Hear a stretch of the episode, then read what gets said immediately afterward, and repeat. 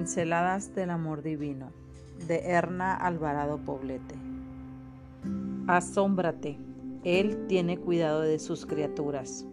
El Señor es quien te cuida, el Señor es quien te protege, quien está junto a ti para ayudarte. El sol no te hará daño de día ni la luna de noche. Salmo 121, 5, 6.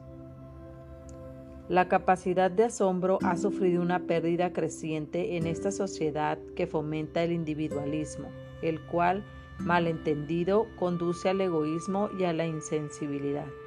En la prisa de la vida hemos olvidado reírnos de las cosas sencillas y disfrutar y observar lo simple pero milagroso que sucede a cada instante frente a nosotros. No nos damos cuenta de que en todo ello se manifiesta el cuidado amoroso de nuestro buen Dios. Es el mismo cuidado amoroso que tiene por ti y por mí de manera particular. Cuando de forma consciente planificamos tomarnos un tiempo cada día para la contemplación y la reflexión, nuestro pensamiento se profundiza, nuestra espiritualidad se deleita y nuestra fe aumenta. Es en esos momentos maravillosos en la soledad contemplativa cuando aprendemos a valorar pasajes bíblicos como Miren las aves que vuelan por el aire, no siembren ni cosechan,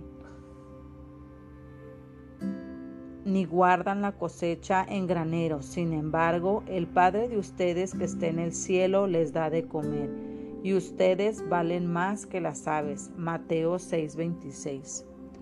¿Cómo comprender estas palabras si no miramos en la dirección que muestran estas sencillas pero profundas verdades? Qué hermosa lección de confianza. Nos conduce a un nuevo amanecer, a un nuevo estado de vida, a un nuevo nivel de conciencia y madurez, a una concepción diferente de nuestra existencia, aún, medio de, en, aún en medio de una sociedad agobiada por la incertidumbre respecto a la que vendrá. Tan cierto como que nuestro Dios provee para las avecillas del campo y las sustenta con alimento y abrigo. El pan y el cobijo están asegurados para quienes confiamos en Él.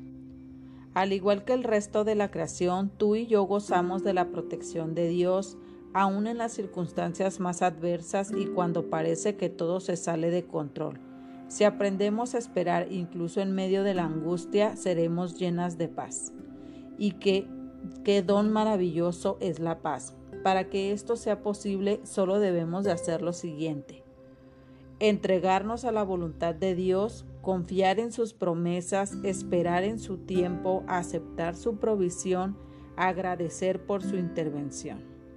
¿Qué te parece si intentamos esta fórmula?